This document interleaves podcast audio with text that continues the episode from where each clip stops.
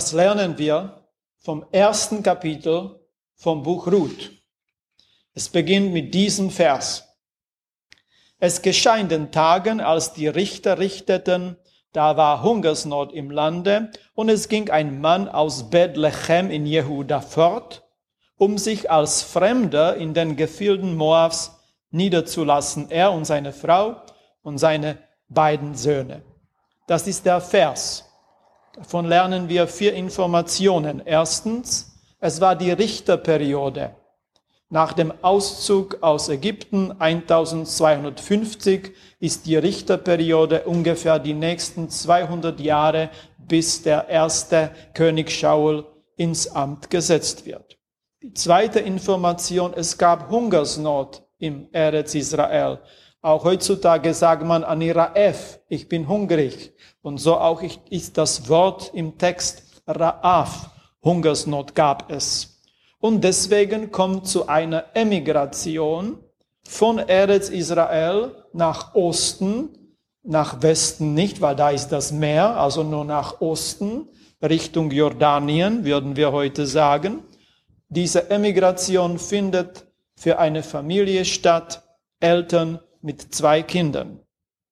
Und dann kommt der Vers 6, nicht so weit entfernt, wo ein riesiger Zeitsprung gemacht wird.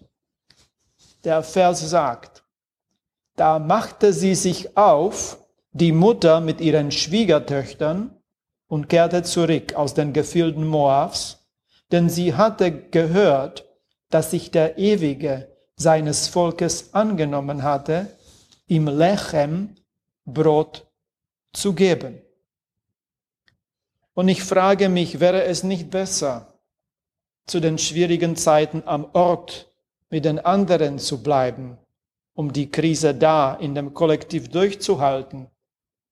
Hätte es vielleicht nicht ein besseres Ende bekommen? Es wird auch der Ewige erwähnt, ja, das Tetragramm, was wir im Text aus Adonai lesen. Und wir wissen, dass im Buch Esther zu Purim Tetragramm überhaupt nicht vorkommt. Gar nicht. Nicht einmal einmal wird Gottes Name erwähnt. Und hier nur im ersten Kapitel im Buch Ruth siebenmal, davon fünfmal von der Mutter, die Naomi heißt. Und die drei Frauen sind schon unterwegs. Diese Reimmigration nach Eretz Israel, alle drei sind schon unterwegs. Als in Naomi etwas zerbricht. Sie halten an Und sie sagt, Lechna, geht. Und Shovna, kehrt um oder kehrt zurück. Findet eure Menucha, sagt der Text, eure Ausgeglichenheit. Was ist hier los? Was geht in Naomi los? Und die beiden Schwiegertöchter nehmen das Verb von Naomi auf. Naschuf, wir werden zurückkehren, wie du sagst, aber mit dir, wohin du gehst, sagen beide. Und dann kommt von Naomi diese kurze Frage, Lama, warum? Warum sagt ihr sowas? Es ist eine gefährliche Frage, warum, wenn es gestellt wird. Es kann auch gefährlich sein, wenn es beantwortet wird. Wenn nämlich auf diese Lama-Frage, Warum-Frage, keine vernünftige Antwort kommt, Antwort, die keine Substanz hat, dann muss man die Gegenwart hinterfragen. Und so Naomi sagt auch, ein Tikva. Es gibt keine Hoffnung, es gibt keine Tikva. Man sagt, die Hoffnung stirbt als die letzte und nach Naomi, das ist der Fall. Und dieses Argument wirkt. Alle weinen und die eine von den zwei Schwiegertöchtern verlässt ihre bisherige Familie und verschwindet in der Geschichte. Und die andere bleibt. Zweite Runde der Überzeugung beginnt. Jetzt gibt es nicht da zwei, deswegen wird nicht Plural Shovna benutzt, sondern Singular Shuvi. Kehre um, kehre zurück, tue, was deine Schwägerin gemacht hat. Welche Antwort kommt jetzt? Zwei Worte. Al tivgei vi. Al tivgei vi bedeutet, bedränge mich nicht. Oder auch verschone mich mit deiner Bitterkeit oder belästige mich nicht mit deiner persönlichen Krise. Natürlich bleibe ich mit dir unter allen Umständen. Was kommt jetzt? Es geschieht oft, dass eine Person etwas sagt, aber etwas anderes erwartet. Denken wir, ob es uns schon geschehen ist, äh, man möchte etwas für den anderen tun, was Freude bereiten kann, was Hilfe leisten kann, aber diese Person sagt, nein, das möchte ich nicht. Wirklich? Möchte man es nicht? Oder ist es nur so gespielt, damit man den anderen nicht zur Last fällt? Oder dass man dem anderen die Situation leichter machen möchte? Man sagt, geben ist einfacher als annehmen. Und so das ganze Kapitel unseres Textes ist das psychologische Drama der gegenseitigen Beeinflussung. Die Person, die von ihrer guten Absicht, von ihrem persönlichen Opfereinsatz abgewandt werden soll, bleibt aber fest entschlossen. Und für dieses fest entschlossen im Text wird das Wort mit Amezet benutzt. Mit Amezet. Sie blieb fest entschlossen. Das ist Hitpael-Form von dem Verb Amatz. Das bedeutet stark, kräftig, mutig sein. Wir können es in dem Gruß Chazak ve Ematz, sei stark und mutig.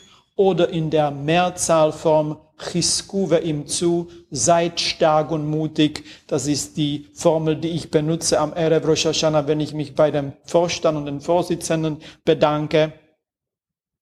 Als Naomi sah, dass Ruth fest entschlossen war mit Amezet, da hörte sie auf, ihr zuzureden.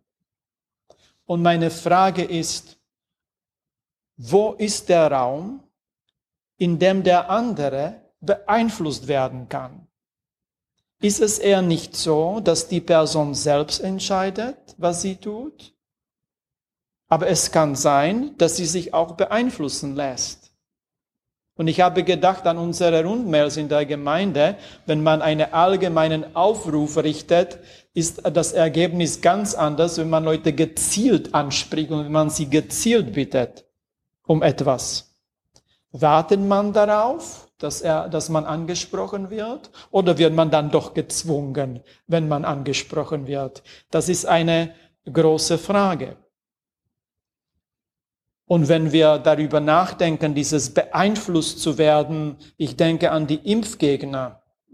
Und man sagt, es hilft nichts gegen die Impfgegner, keine Richtung der Regierung oder Werbung. Was hilft, ist die konkrete Beeinflussung einer Person, dass man auf sie einwirkt und sagt, du sollst es tun, du musst es tun.